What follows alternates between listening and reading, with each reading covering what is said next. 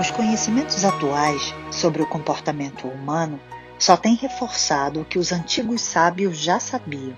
A busca pela compreensão dos princípios de uma vida boa é uma jornada natural e pessoal, impossível de ser reproduzida por mais ninguém. Na verdade, é um processo que não precisa ser aprendido, pois nós já possuímos todos os recursos no nosso interior.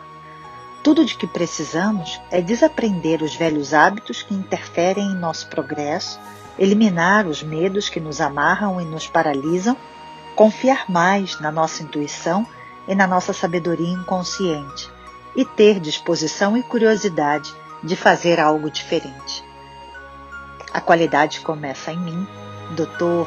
Tom Schoen.